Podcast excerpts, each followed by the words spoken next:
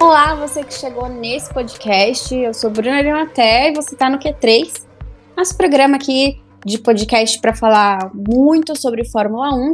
E nesse episódio a gente vai conversar um pouquinho sobre o Grande Prêmio da Arábia Saudita, que foi nesse último final de semana. E hoje a gente está num esquema aqui de diálogo. Eu e a sempre muito querida e dona e proprietária deste podcast, Paula Ferro.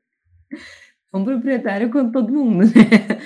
Mas é feliz para mais um podcast e quero fazer, já começar o episódio fazendo um parênteses aqui bem pessoal, que este fim de semana eu não acompanhei a corrida ao vivo porque eu estava no Lollapalooza e ele consome bastante energia, então realmente tive que me atualizar de tudo depois. Mas o que eu queria dividir de verdade é que muito legal entrar em Interlagos e pisar na pista e olhar para cada cantinho, né? Quer dizer, dentro do que o Lollapalooza utiliza e pensar de tudo que, que eu vi acontecendo ali através da televisão. E ansiosa, porque vou voltar em novembro para ver meu primeiro GP ao, ao vivo, né? Em louco. É. Então, bem animada. É assim que funciona a cabeça da pessoa viciada em Fórmula 1, né? Você vai para Interlagos no festival e você fica vendo, nossa, essa curva. Nossa, esse não, ponto da reta. Não, nem falo. E eu fui com amigos que não gostam de Fórmula 1, que não acompanham. E eles, eles me diziam assim: nossa, só você para entrar aqui no Lollapalooza pensando. pensando na Fórmula 1. E às vezes a gente andando, né? Porque o festival para você caminhar. Só no sábado eu andei 20 quilômetros. Meu Deus. E aí, enquanto a gente fazia essas andanças e sobe, desce, sobe, desce, porque Interlagos é assim, eu olhava assim e falava, meu Deus, como a zebra é alta, meu Deus. aquilo, aquilo outro, sabe? Muito doido realmente poder pisar lá. O que pra gente, pra algumas pessoas já é tão normal, seja pela Fórmula 1 ou por outras categorias, ou porque nem liga, não dá mínima, porque só vai pro Lollapalooza mesmo. Eu tava encantada por tudo. Bonitinha.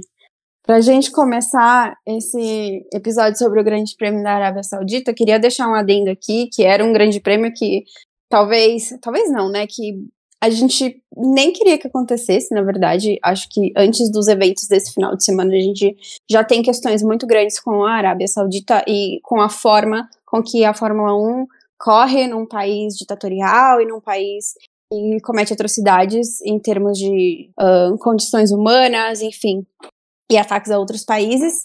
Se não bastasse isso, que é uma tecla que a gente vem batendo é, desde o ano passado, pelo menos, né, quando fechou a corrida na Arábia Saudita, por conta muito dos patrocínios gigantescos de dinheiro, é que simplesmente uma, um reservatório, um, um lugar de, de guardar o petróleo, né, guardar a matéria-prima da Aramco, que é uma empresa de petróleo que patrocina a Fórmula 1, foi atingida por mísseis por um grupo uh, extremista a 10 quilômetros do circuito de Jeddah.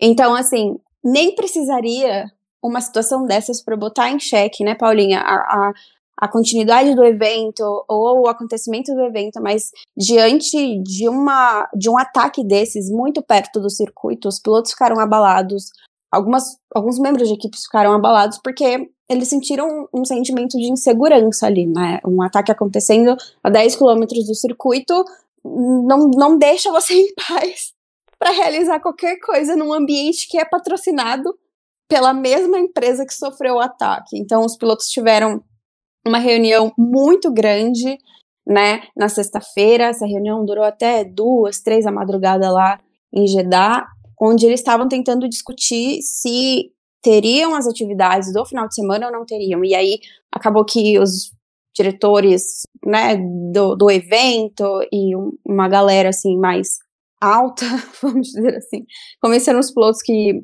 é, podiam seguir com o circuito e que podiam fazer as atividades que eles estavam protegidos e como a gente sabe que ali o dinheiro é um, um ponto final quase nas decisões, acabou acontecendo o, o final de semana de treino, corrida normal. Mesmo não acompanhando tudo ao vivo, eu fiquei de olho nesses ataques, né?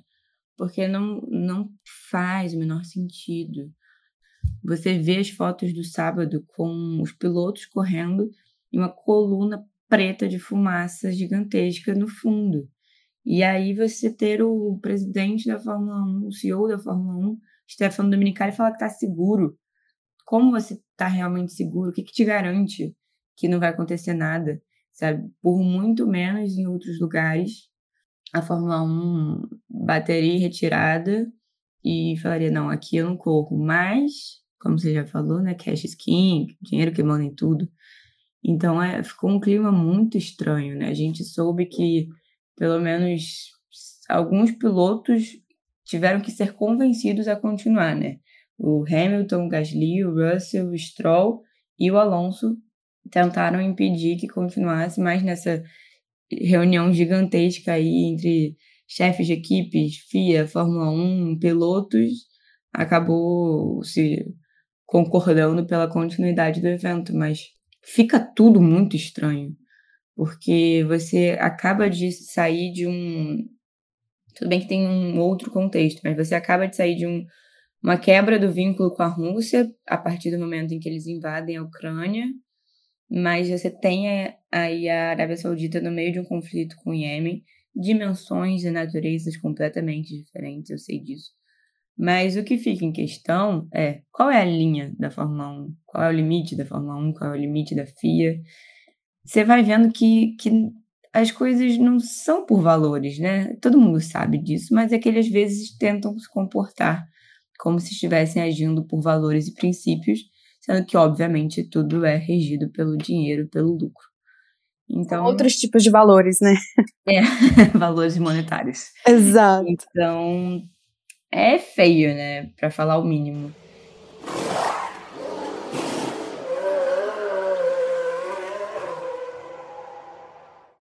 Bom, e para a gente começar de fato a falar da corrida, da parte de ação, é, vamos começar como a gente sempre faz aqui, que é repassando o resultado da corrida.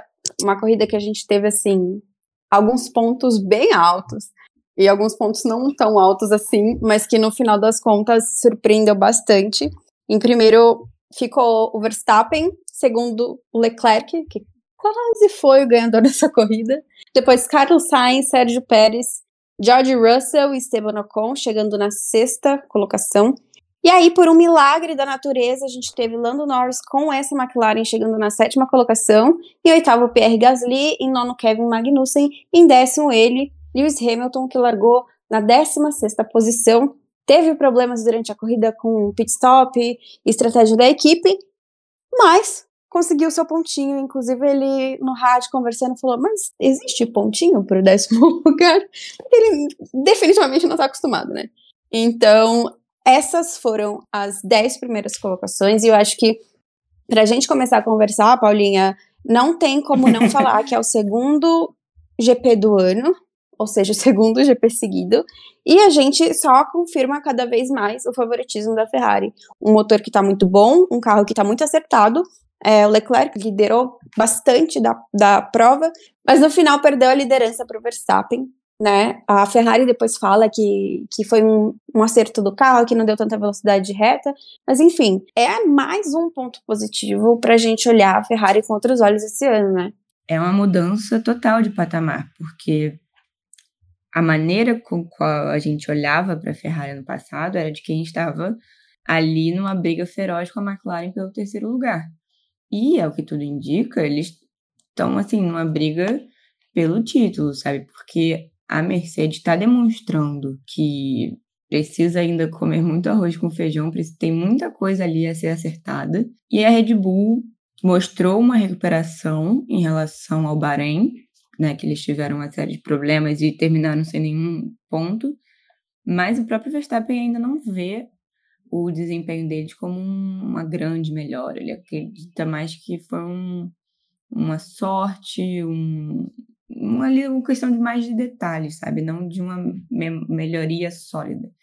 Então, a Ferrari parece que tá, tá com o dela ali muito bem ajustadinho, que é uma questão, assim, talvez dos de quando o Sainz conseguir se ajustar um pouco melhor, ele deve brigar por pole e por vitória também. Então, é uma questão ali de só um pouco mais a subir, sabe? E, continuar na, pela mesma área que eles estão aí de, de desempenho, de acerto de carro. Parece que realmente assim que no conjunto da obra entre carro e pilotos é quem tem tudo mais em dia, sabe? Então é, é interessante de ver. Não, é bem isso, assim. Eu acho que você tocou num ponto assim bem importante da Ferrari nesse ano. O ano passado a gente viu o Sainz se adaptando muito bem. Assim, talvez tenha sido o piloto, a gente falou isso várias vezes, né? Que mais tenha se adaptado ou que tenha se adaptado mais rápido a um carro novo. E esse ano, ele já comentou também que não tá 100% no carro. É, então, talvez, não vou nem falar falta de resultado, a gente teve dois GPs nos dois, ele foi pro pódio. Mas, assim, esse avanço que ele pode ter, esse costume que ele pode conseguir do carro, pode fazer ainda mais a diferença pro restante da temporada, né? Porque a gente viu a Red Bull não, não ter nenhum ponto, né, com a Paulinha disse na, no Bahrein. E aí a Ferrari já chega com uma vantagem bem estabelecida, né, para a Red Bull é, nesse circuito. E aí, o que o Binotto, depois, Mattia Binotto, chefe de equipe da Ferrari, comenta é que eles tiveram que optar por um acerto onde o carro tinha mais downforce, onde eles colocaram mais downforce no carro, para conseguir é, andar melhor nesse circuito, que é um circuito com um pouco mais de curva. É, não, não são nem tão fechadas assim, mas são bastante curvas, né? E tanto que a velocidade de curva da Ferrari estava melhor, mas a Red Bull com isso ganhou um pouco mais de velocidade da reta. E, e foi aí, exatamente, acho que nesse ponto, que a gente viu o Verstappen lá no finalzinho da corrida, depois de uma briga de novo, né, muito acirrada, assim, lado a lado, um passando, outro passando, a gente viu que o Verstappen conseguiu tomar a frente e liderar até o final da prova. Mas eu acho que uma coisa importante para se tirar da Ferrari desse final de semana é que o Binotto falou com todas as letras que foi um acerto, né, um ajuste diferente para a Arábia Saudita. Então a gente consegue acreditar que no próximo Grande Prêmio, que vai ser na Austrália, é, a Ferrari pode simplesmente mudar o acerto e continuar indo muito bem. Então acho que é uma grande vantagem a gente ver assim a equipe renascendo. Já tinha uma dupla de pilotos muito boa e realmente tá assim voando, voando mesmo. E aí é, uma coisa muito legal de ver que envolve a Ferrari, eu já vou puxar aqui, que foi o momento em que eu fiquei apaixonada, juro, uma das coisas mais legais, assim, que eu vi no, contando os últimos anos, assim, em relação à estratégia, foi o blefe, mas assim, o blefe perfeito da Ferrari, com o Leclerc, e para enganar, vai, entre aspas, a Red Bull. Foi assim, perfeito. Leclerc entendeu o recado direitinho, Pérez foi pro box. Quando o Pérez sai do box, não dá mais.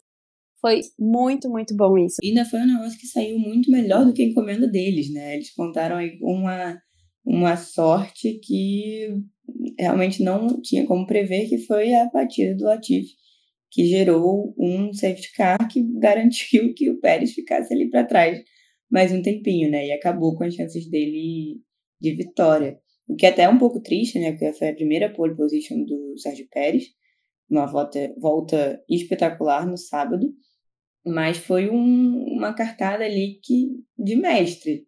Lógico que não, eles não, de novo, eles não tinham como saber que ia dar tão certo assim.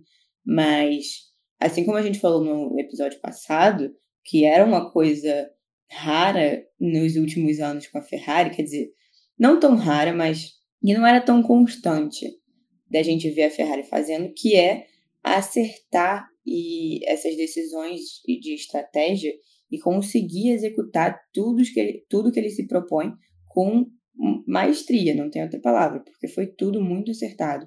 De tempo de, de parada, de blefe, como você falou, tudo muito encaixadinho. E aí eu já vou puxar, então, acho que você ia entrar, que outro momento de maestria, já mais para o fim da corrida, que foi incrível de assistir, foi a disputa entre o Leclerc e o Verstappen, que tem os dois freando, tentando não passar na frente para não dar DRS para o outro. E eu achei que o, o Leclerc estava com a cabeça muito fria, mesmo numa situação tão desafiadora. E isso me deixou muito otimista para a temporada dele, porque eu tive a impressão que o ano passado, em alguns momentos, ele estava um pouco distraído, em alguns momentos chave. E dessas duas corridas a gente já teve demonstrações de lucidez tão grande dele, sabe? Deixando ali o, o para frear tarde no Bahrein, para enganar o Verstappen e conseguir segurar a posição. E agora também, né, no fim, a gente sabe que não deu certo, tão certo assim. Mas naquele presente momento, ele agiu com uma frieza maior do que o Verstappen e conseguiu né, tirar o maior proveito da, daquela situação, mesmo que pouco tempo depois uh, o feitiço tenha ido contra o feiticeiro, né? mas naquele instantezinho eu senti uma demonstração de muita clareza, sabe, quanto aos movimentos, quanto ao seu rival que está ali no seu cangote, então estou gostando de ver o Leclerc nessa temporada.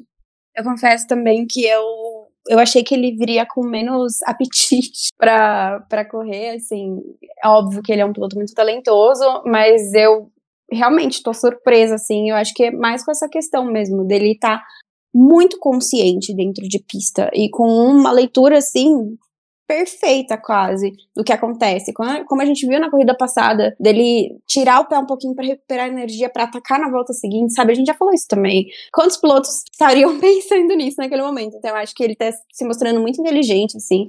Ele tá conseguindo pensar dentro do carro para saber o que ele vai fazer, conseguir projetar, por exemplo, não só o momento da disputa agora, mas o que, vai acontecer na próxima curva e na próxima, e quando chegar a reta, quando ele puder abrir o DRS. Então, assim, é realmente um, um não sei se é um novo Leclerc, é a primeira vez que a gente vê ele num carro tão competitivo como esse, é, como essa temporada, né? Mas é, acredito que, que seja realmente um, um ano diferente para ele.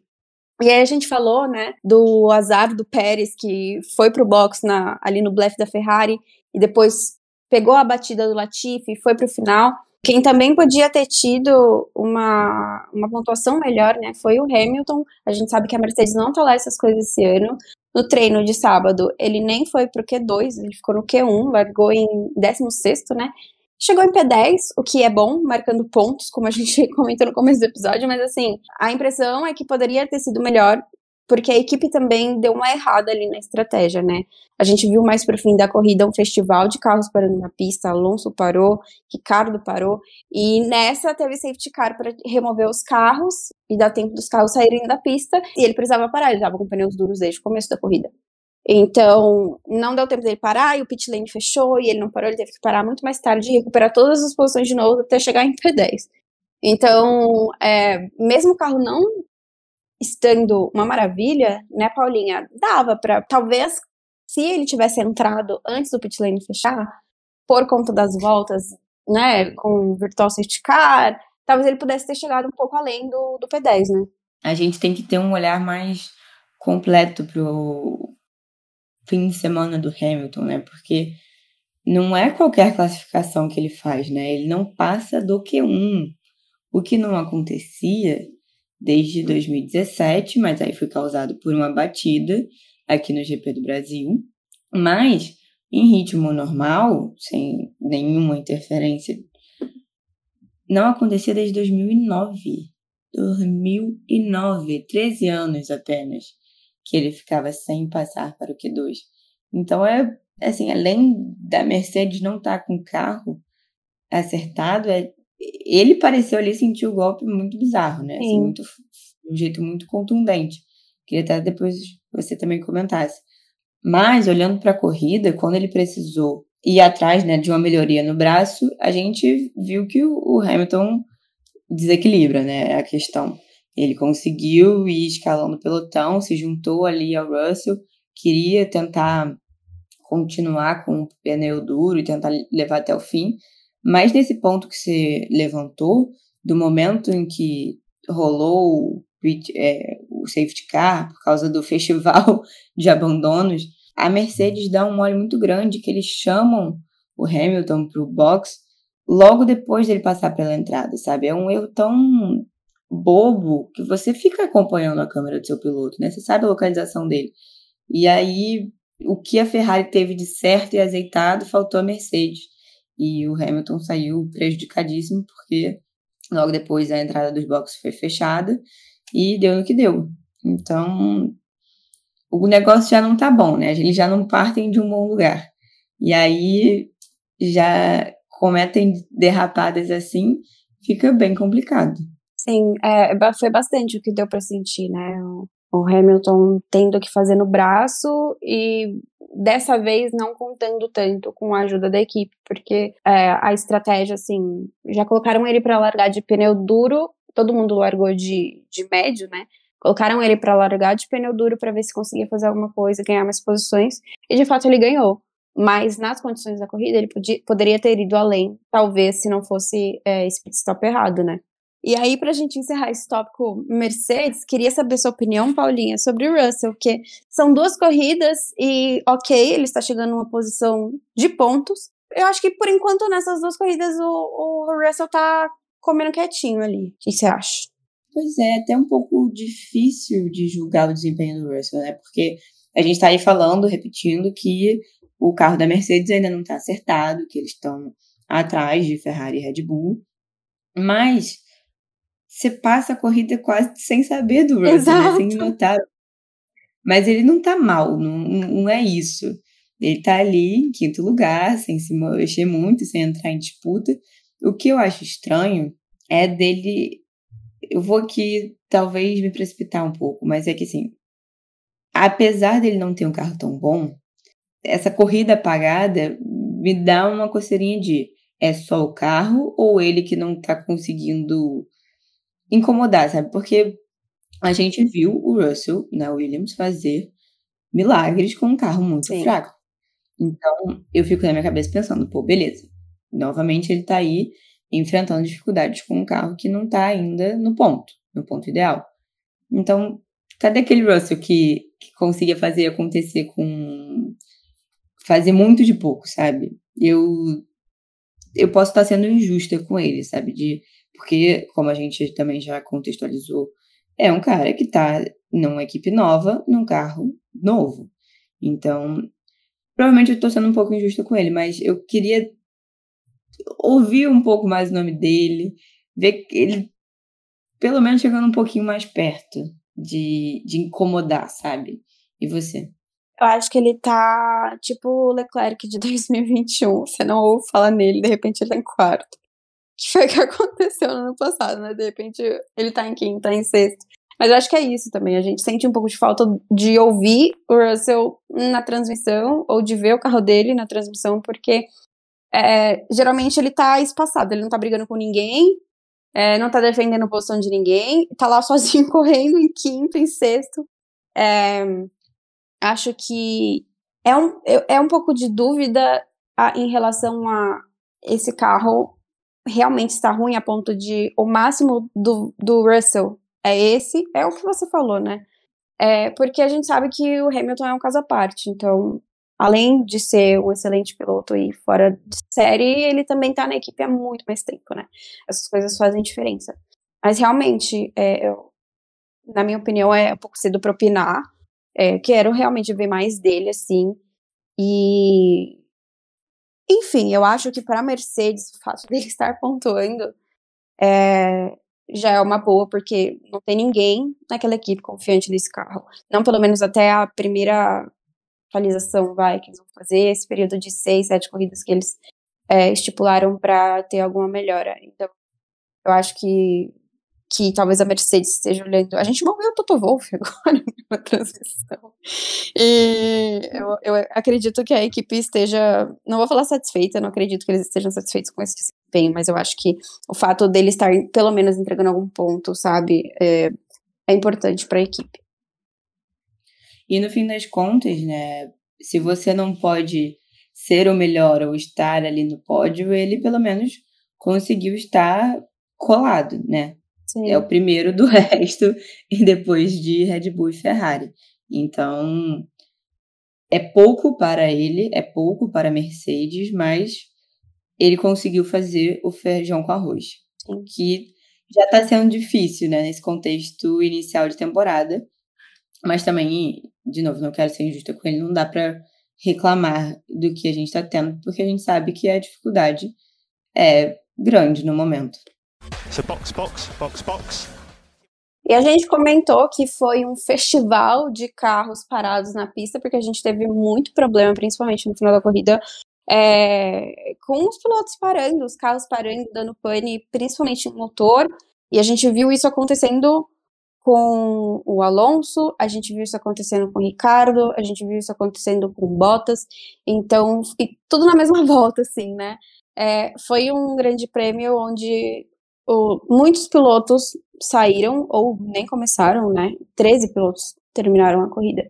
E a gente viu muito esse problema de, de confiabilidade do carro, né?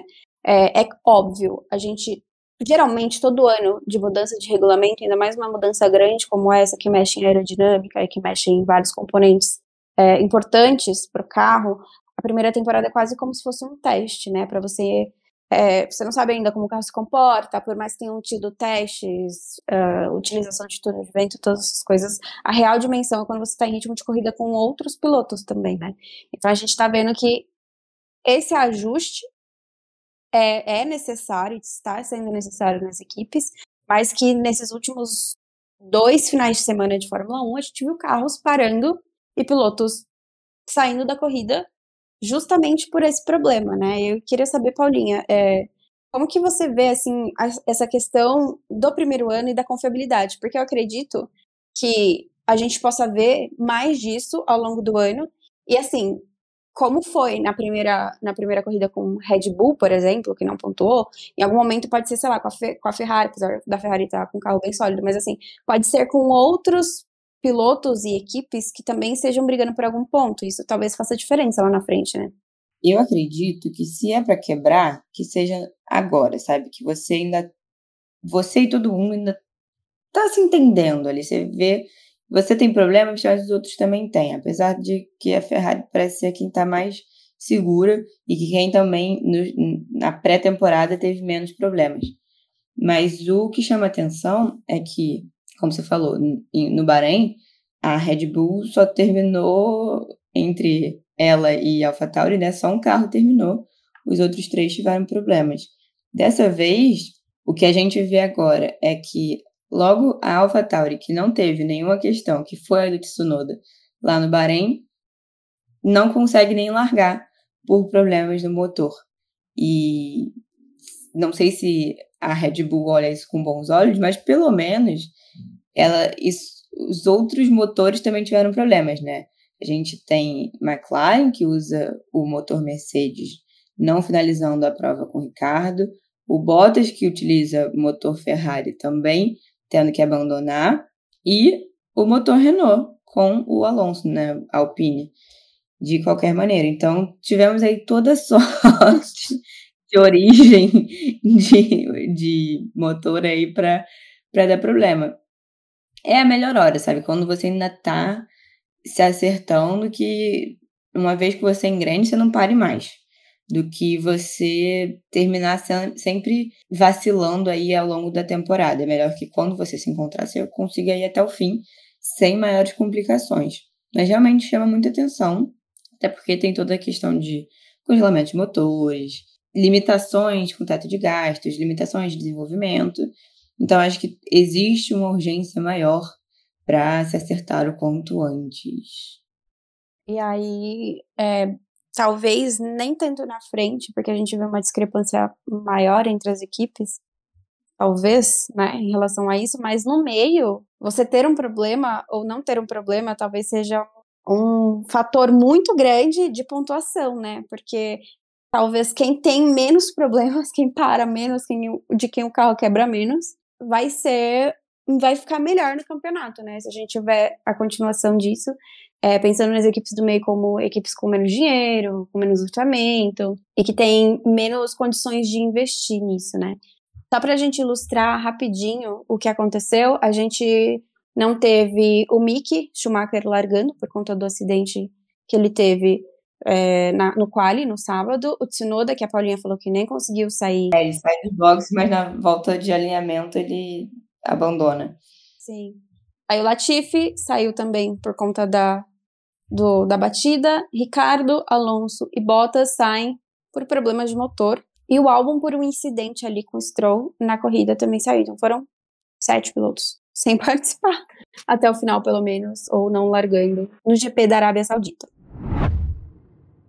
Bom, tendo passado por esse tudão do Grande Prêmio da Arábia Saudita, agora a gente entra em full preparação para o nosso primeiro GP da madrugada de 2022, que é a Austrália, corrida às duas da manhã, uma delícia. Confesso que eu estava com saudade de assistir corrida de madrugada. Eu quero perguntar para Paula Ferro, qual foi seu piloto do dia, do domingo, no caso? Quem, em quem você vota, igual o Big Brother, né? Em quem você vota e por quê? Olha, eu comecei aqui o episódio sem definir o meu voto. Enquanto eu falo, estou enrolando, ainda não tenho ele definido. Mas eu acho que, no geral, eu vou votar de novo no Leclerc pela visão e frieza que ele teve durante a corrida, né? Apesar de ter perdido a vitória pro Verstappen, eu acho que ele teve o melhor conjunto da obra. Tanto só ele no volante, quanto a ação em conjunto com a equipe nos boxes. Então, é, vou, vou de Leclerc mais uma vez, dar esse voto de confiança, até porque eu lembro de ter dado umas alfinetadas nele no ano passado. É quase um, é um voto e um desejo que continue por esse caminho que parece bem legal de acompanhar. Eu se eu pudesse dar um voto em conjunto, assim, eu com certeza daria esse voto de piloto do dia naquela ação do blefe de Leclerc e Ferrari. Aquilo para mim foi maravilhoso, assim, um, um blefe sem margem de erro, praticamente. Sem margem de interpretação, que era um blefe. Isso para mim foi maravilhoso, assim, juro. Até hoje eu penso e fico, caramba, para não falar outra coisa.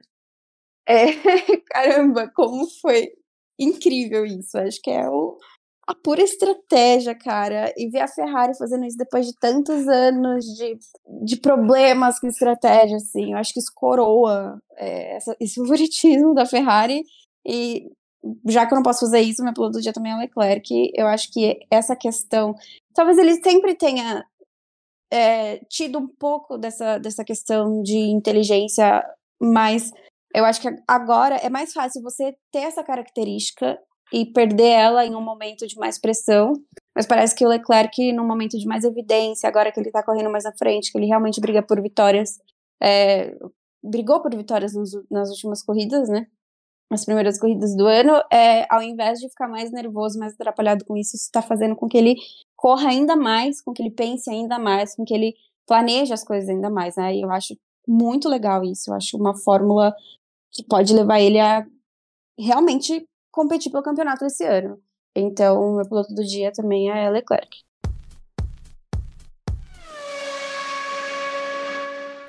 Nosso episódio de hoje vai ficando por aqui. A gente passou aí pelo, por um review do Grande Prêmio da Arábia Saudita. Se você assistiu a corrida no domingo, passou segunda e terça remoendo e entendendo o que estava acontecendo, como pode ser essa temporada, tem aí um episódio muito legal de quarta-feira para poder refletir ainda mais, ouvir o que aconteceu no GP da Arábia Saudita com a cabeça mais fresca. Então, falamos bastante aqui de Arábia Saudita. Queria agradecer minha amiga e companheira Paula Ferro por fazer companhia e por ter esse diálogo aqui comigo. Paulinha, deixa aí suas considerações finais e o encerramento de sempre.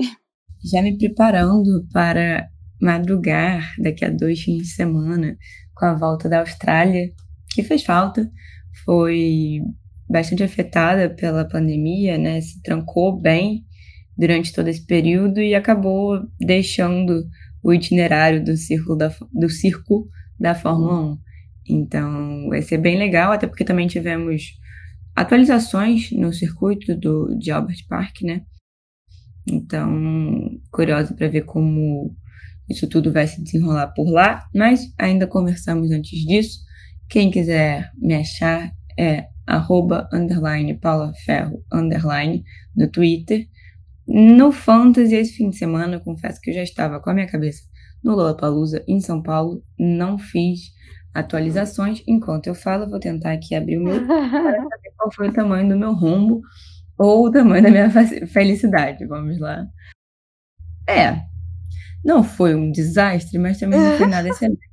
Pelo menos em uma das minhas equipes, a Ligeirinho Racing Team, Clássica. eu tinha Charles Leclerc como turbo driver e fiz 82 pontos com ele, mas tinha Fernando Alonso, que fez pontuação negativa, porque a gente não pode ser feliz por inteiro, né? então, um beijo, pessoal. Até a próxima. Eu tô olhando o meu fantasy agora, junto com a Paulinha. Também não fui tão mal, não. Eu dei uma arrumada ali de última hora nas coisas. Tá botando Ferrari, que é o esquema. Magnussen também é uma boa aposta para se colocar. A Haas conseguiu chegar nos pontos de novo. Diga-se de passagem, então é, Magnussen aí no Fantasy tá barato e, e tá rendendo. Se você chegou até aqui, muito obrigada. Siga a gente no Twitter, arroba Q3pod. Eu também tô no Twitter falando várias coisas, sendo arroba arimateab. E é isso, a gente se vê no próximo final de semana. Não tem corrida, mas tem podcast, a gente vai conversar. Beijos e até a próxima.